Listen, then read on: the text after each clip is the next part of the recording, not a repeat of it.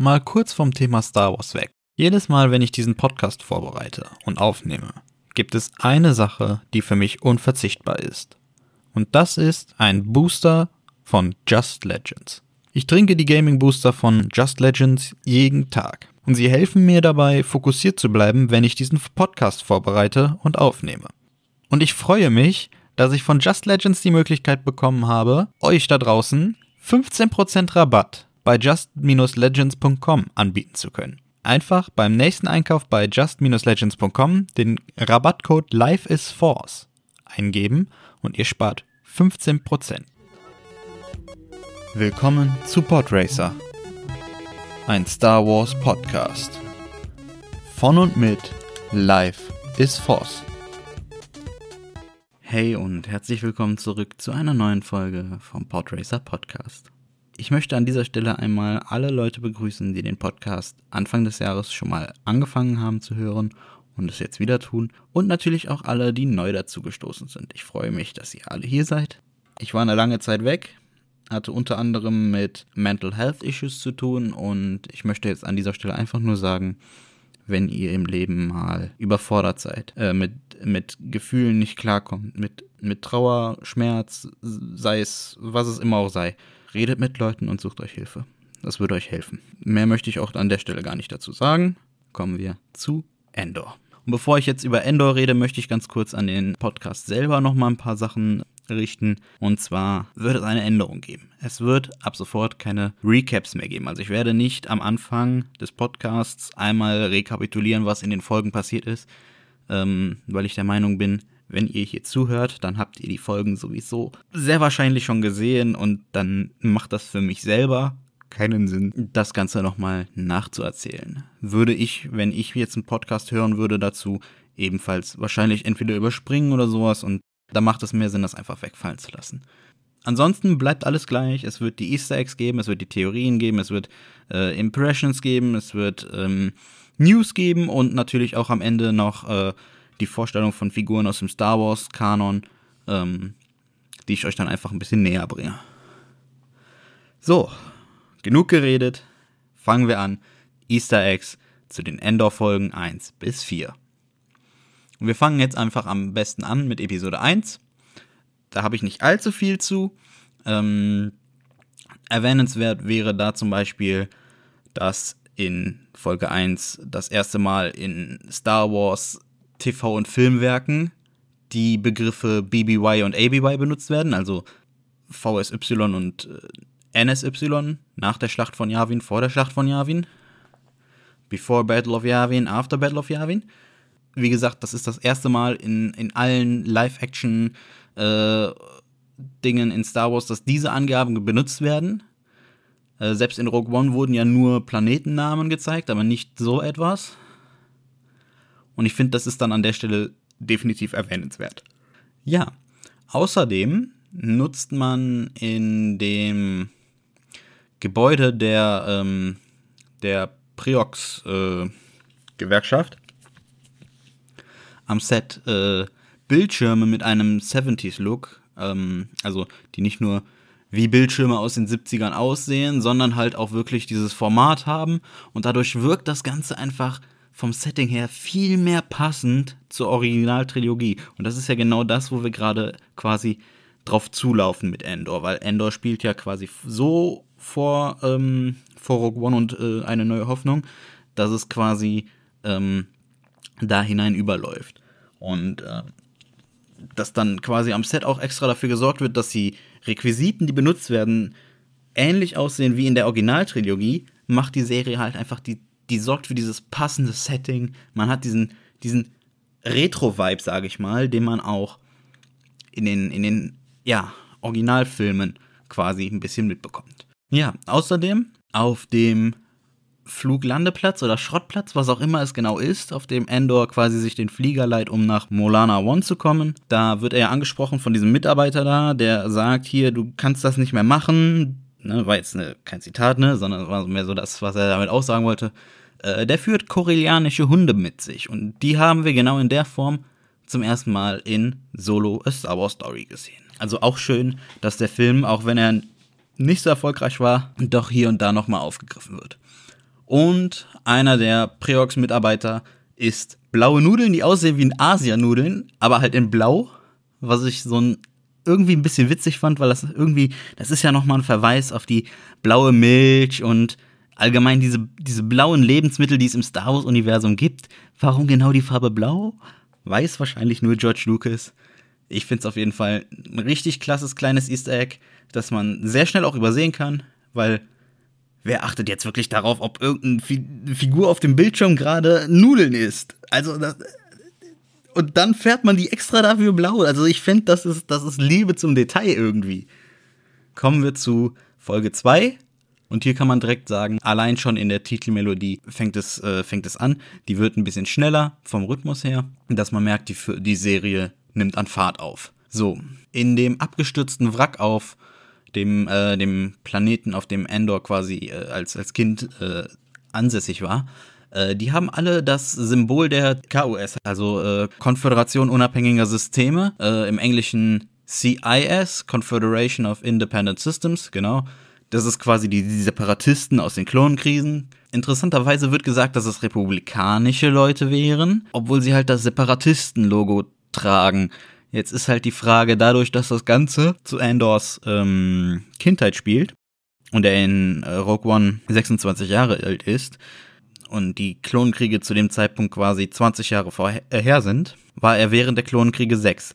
Der Junge sieht ungefähr aus wie sieben, vielleicht maximal neun oder zehn. Und dann stellt sich halt die Frage, wieso sollen das republikanische Leute sein, wenn die das Separatisten-Logo drauf haben?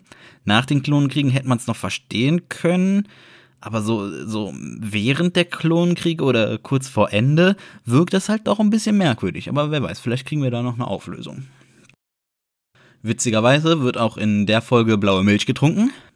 Und im Zug sitzen hinter Luthen, ähm, also dem Charakter von Stellan Skarsgård, sitzen zwei fischartige Wesen, ähm, deren Rasse man in Episode 9, Rise of Skywalker, sehen konnte. Das sind die Aki-Aki. Das ist auf diesem Planeten, ähm, wo dann äh, Ray und Finn auf ähm, Lando Calrissian treffen. Äh, da ist das, da, da ist, ist ja ein ganzes Volk, das da gerade so irgendwie so ein Farbenfest feiert. Und äh, genau das ist diese Rasse. So, und wenn man sich jetzt mal kurz vor Augen hält, dass es hieß, äh, imperiales Minenunglück auf, äh, wie heißt der Planet von Endor nochmal? Ich gebe mich gerade schuldig, ich weiß gerade nicht mehr, wie der Pla Planet hieß. Ich, war das Ken Kenari? Ich bin mir nicht mehr ganz sicher. Ähm, auf jeden Fall, auf dem Planeten gab es ja dieses imperiale Minenunglück laut ähm, der Aussage von dem Typen, bei dem sich äh, Andor dann einen Platz zum Fliehen auf einem Flieger ähm, holen wollte. Und auch hier wieder derselbe, dieselbe Merkwürdigkeit wie mit den, mit den KUS-Piloten. Äh, das Minenunglück war ja bevor oder während äh, Andors Kindheit auf dem Planeten. Bedeutet, zu dem Zeitpunkt kann das Imperium ja noch nicht äh, gewesen sein, weil das Imperium wurde ja erst mit dem Ende der Klonenkriege ausgerufen. Das heißt, irgendwie, da ist wieder so eine kleine Unstimmigkeit, die vielleicht noch aufgeklärt wird.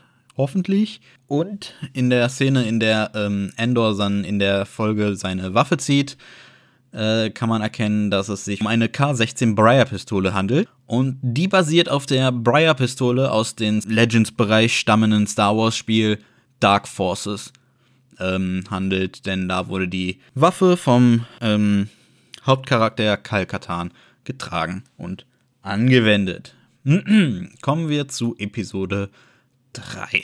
Auch hier die Titelmelodie wieder leicht anders. Es wurden noch äh, Instrumente aus der Familie der Percussions hinzugefügt. Fun Fact: ähm, Wenn Luthen ähm, über die Straße läuft und äh, Briggs dann Brick Briggs dann kurz danach zu ihm trifft, ähm, sieht man im Hintergrund ein äh, echsenartiges Alien, das sich verwirrt umguckt und dann von so einem kleinen Steg äh, so 50 Zentimeter hoch äh, runterspringt und dabei so die Arme so anwinkelt wie so ein T-Rex. So. Das sieht total ulkig aus, wenn dieses Ding dann so mit angewinkelten Armen sich so total verwirrt umguckt. Ich habe so gedacht, als ich das gesehen habe, so, ist das gerade wirklich passiert? bleiben wir bei Luthen. Ähm, noch bevor er mit An Endor den, ähm, den Hangar oder die Halle verlässt, in der sie sich treffen, fängt er an, ihn ein bisschen zum, ähm, wie heißt das, Rebellenspion zu trainieren, indem er ihm dann direkt so seine, seine zwei goldenen Regeln mitgibt. Ne? Hier äh, nichts beitragen, was du nicht kontrollieren kannst. In dem Moment halt sein, äh, sein Funkgerät. Und ähm, immer einen Auswegsplan haben. Das Witzige ist, man sieht, dass Endor eine schnelle äh, die Fähigkeit besitzt, Dinge schnell zu lernen und umzusetzen, denn ähm, direkt, wenn er den Offizier gefangen nimmt, äh, der von, von äh, Preox äh, kommt, ähm, sieht man, dass er den Comlink von diesem Offizier zerstört und damit die erste Regel von Luthen umsetzt. Also nichts dabei haben, was, äh, was äh, man nicht kontrollieren kann. Und ähm, wenn die beiden versuchen, aus der Stadt zu entkommen, sieht man auch direkt, dass die zweite Regel umgesetzt wird und die beiden äh, quasi dieses Ablenkmanöver, dass sie da mit dem einen Speeder starten, den sie dann auch noch mit Sprengstoff füllen, ähm, einfach um halt in Sicherheit, äh, zu, um, um sicher zu entkommen. Also da auch direkt die zweite Regel umgesetzt. Äh, Endor hat quasi eine sehr schnelle Auffassungs- und Lernfähigkeit. Und dann kommen wir auch schon direkt zu Episode 4. Ähm, da hat sich an der Titelmelodie dann einmal nichts getan im Vergleich zu Episode 3. Ähm, in Episode 4 wird von Luthen werden die Rakata angesprochen, also ihm diesen, ähm, also Endor den äh, Kyberkristall an der Kette gibt. Beziehungsweise es wird nicht ausgesprochen, dass es einer ist, aber es sieht deutlich stark nach einem aus. Auf jeden Fall, äh, die Rakata sind eine Rasse aus den Unknown Regions. Und das waren quasi so Invasoren, die haben lange, lange Zeit vor der Galaktischen Republik quasi fast die gesamte Galaxis äh, beherrscht. Die haben den ersten ähm, Hyperraumantrieb ähm, quasi erbaut und das waren halt Leute, die ein bisschen so die dunkle Seite favorisiert haben und die waren von der Herrschaft her waren die noch mal ein bisschen schlimmer als das Imperium selber. Im selben Gespräch erwähnt Endor, dass er auf Mimban in der Schlacht gedient hat. Äh, Luthen äh, erwähnt dann zwar, dass er nur als Koch dort äh, eingesetzt war, aber Mimban und die Schlacht in, von Mimban ähm, haben wir tatsächlich in Star Wars schon mal gesehen, nämlich in Solo A Star Wars Story. Also schon wieder ein, äh, ein äh, Solo ähm, Easter Egg. Das ist diese Schlacht, in der äh, Solo dann quasi auch am Ende Chewbacca kennenlernt ähm, nachdem er sich dem, quasi dem Imperium angeschlossen hat, wo er dann auch das erste Mal auf diese Söldnertruppe trifft und alles. Und ähm, ja, man könnte jetzt natürlich auch vermuten, dass sich vielleicht Endor und äh, Solo auf Mimban vielleicht mal getroffen haben und sich kennen. Möglich wär's. So. Und ähm, in der Szene im Inter Imperialen Sicherheitsbüro, ISB, ähm, werden einige Planeten und Systeme genannt. Darunter wären Ryloth, das ist der äh, Heimatplanet der Twi'lek, Avala 6, das ist quasi der Schwesterplanet zu Avala 7 und Avala 7 kennen wir aus The Mandalorian, denn dort findet Mando Grogu in seiner kleinen ähm, Babyschale. Ähm, Scarif wird erwähnt. Ähm, da muss ich natürlich jetzt nicht allzu viel zu ausholen. Das ist der Planet, der in Rogue One die Todessternpläne beinhaltet. Und äh, dann wird noch der Abrion-Sektor erwähnt. Da äh, in diesem Sektor befinden sich das Rishi-System und Kamino, ähm, beides Dinge, die in Episode 2 Angriff der Klonkrieger eine große Rolle gespielt haben. Zumindest also wurden sie von Obi-Wan erwähnt im selben Atemzug.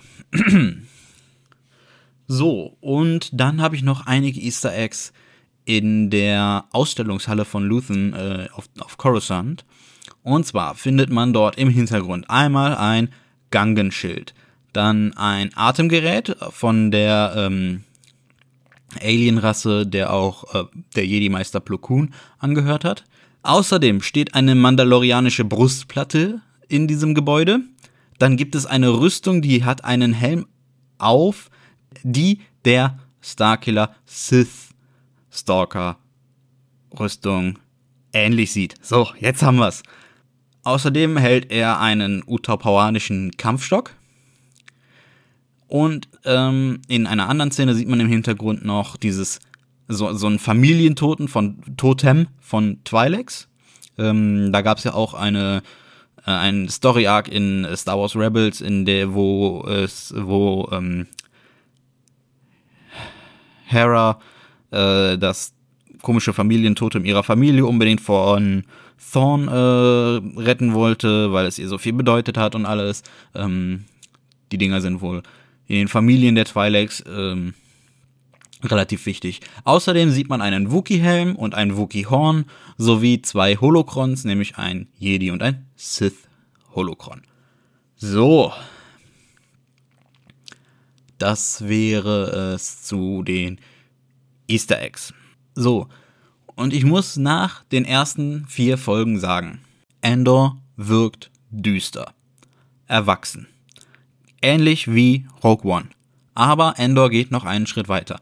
Endor ist etwas düsterer, etwas brutaler und ähm, ich finde, da hat man wieder dieses, man merkt einfach, wie das Imperium damals drauf war. Dass das nicht einfach so, ja, die regieren jetzt, sondern wirklich, dass, sie, dass das richtig krampfhaft die Kontrolle versucht hat zu halten. Ähm, man merkt, dass die Serie ein bisschen auf die Spionagerichtung hingehen möchte und ähm, allgemein halt auch einfach der Zeit ein bisschen angepasst hat. Weil, sind wir mal ehrlich, die Zeit von der Ausrufung des Imperiums bis zur Gründung der neuen Republik, das war eine düstere Zeit. Es, war klar geprägt durch den Imperator und durch die Sith, aber es, es war halt ein, wirklich eine düstere Zeit für die gesamte Galaxis. Ähm, eine Zeit der Sklaverei, eine Zeit der äh, Diktatur. Und ich finde es einfach, dass das Feeling dieser Serie durch die durch diese düstere und brutale Art ähm, einfach nicht nur erwachsener wirkt im Vergleich zu anderen Star Wars Projekten, sondern auch dieses Feeling, wie damals die, die regiert wurde, einfach verdammt gut rüberbringt. Also die Serie an sich, wenn man den Charakter von Endor ein bisschen verfolgt, wirkt auch so leicht underground-mäßig. So, ne? man, man versucht sich so ein bisschen bedeckt zu halten, ein bisschen in den Schatten und ich finde das irgendwie, das, ich finde das ziemlich, ziemlich cool. So. Theorien und News muss ich diese Woche leider einmal ausfallen lassen. Ähm, vorhin kam von Star Wars noch ein Trailer online zu den neuen Büchern der neuen, äh, der High Republic, äh, die jetzt im Herbst äh, in den USA rauskommen werden.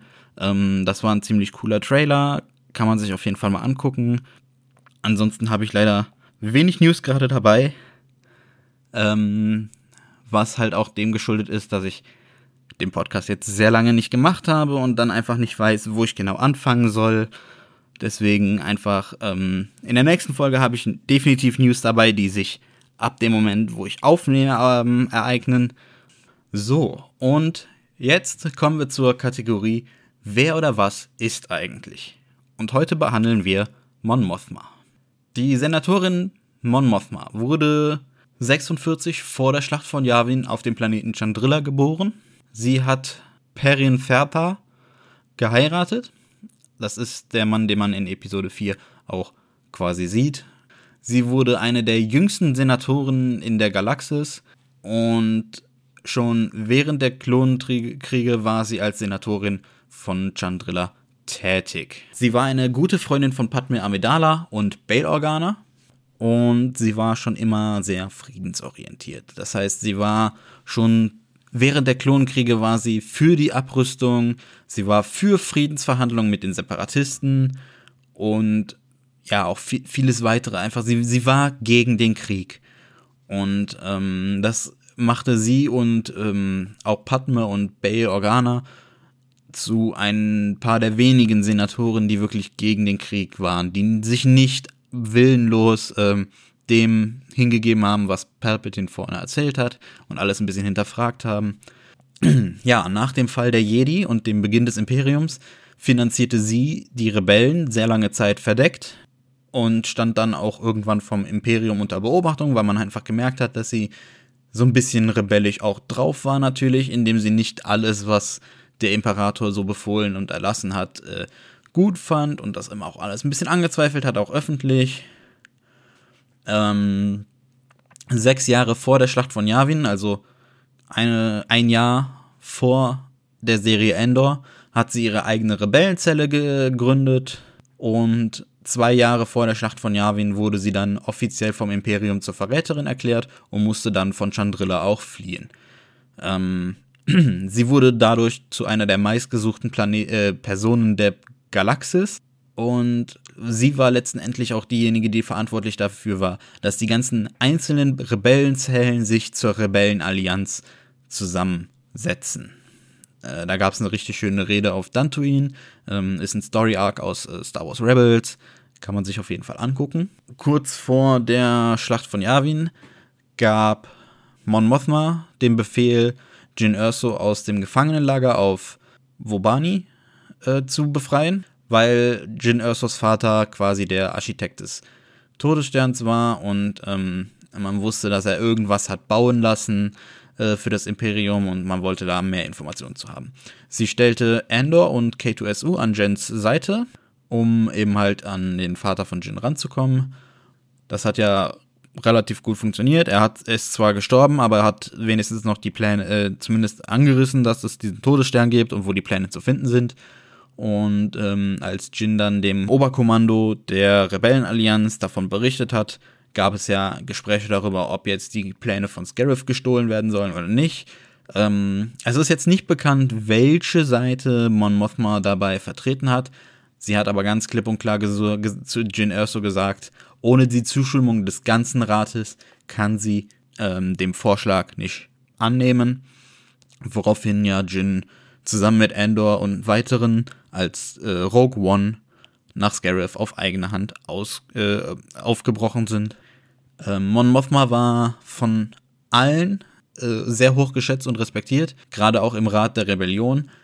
Ähm, immer wenn sie angefangen hat zu reden oder wenn sie zum Reden angesetzt hat, wurde es sehr schnell, sehr still im Raum, einfach weil die Leute so viel Respekt vor Mon Mothma hatten.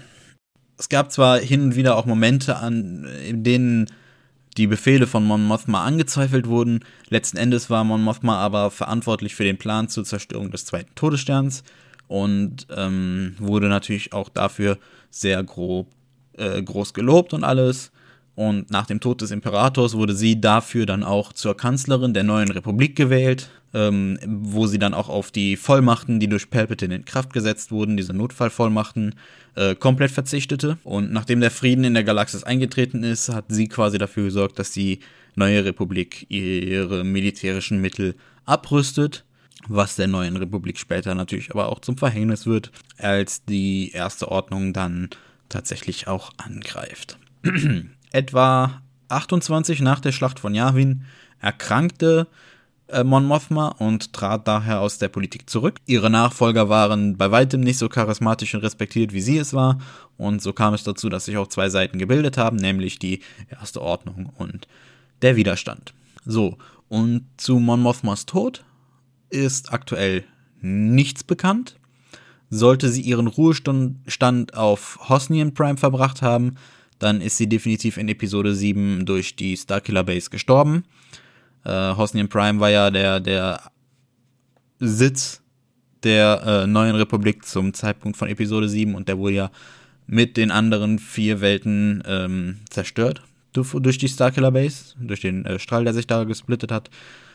Sollte sie auf Hosnian Prime gewesen sein, ist sie dort gestorben. Äh, sollte sie sich auf Chandrilla befunden haben, dann ist sie eventuell noch äh, am Leben gewesen weiß man nicht genau. Vielleicht bekommt man noch mal irgendwann lore-technisch ein Buch, einen Roman, einen Comic, wo dann auch irgendwann der, äh, der Tod von Mon Mothma mit behandelt wird. Momentan weiß man da allerdings nichts. Dann äh, sind wir auch am Ende der heutigen Folge. Ich möchte mich nochmal herzlich dafür bedanken, dass ihr wieder eingeschalten habt oder eingeschalten habt. Den Podcast wird es ab sofort wöchentlich jeden Sonntag 18 Uhr geben. Ja, ich würde mich freuen, wenn ihr nächste Woche wieder einschaltet. Da geht es dann um Episode 5, um neue News zu Star Wars, äh, vielleicht auch ein paar Theorien, weil wir dann nähern wir uns ja quasi der äh, Hälfte der Staffel. Es sind ja 10 oder 12 Folgen. Äh, dementsprechend ist ja quasi schon fast Halbzeit. Und ähm, ja, dementsprechend danke ich euch jetzt an dieser Stelle einmal fürs Zuhören. Falls ihr Podracer Podcast noch nicht auf Instagram folgt, macht das gerne. Ihr findet den Podcast dort auf jeden Fall unter Podracer Podcast. Ja, mein Name ist Pascal at Life is Force und ich danke euch fürs Zusehen. Wir hören uns nächste Woche wieder.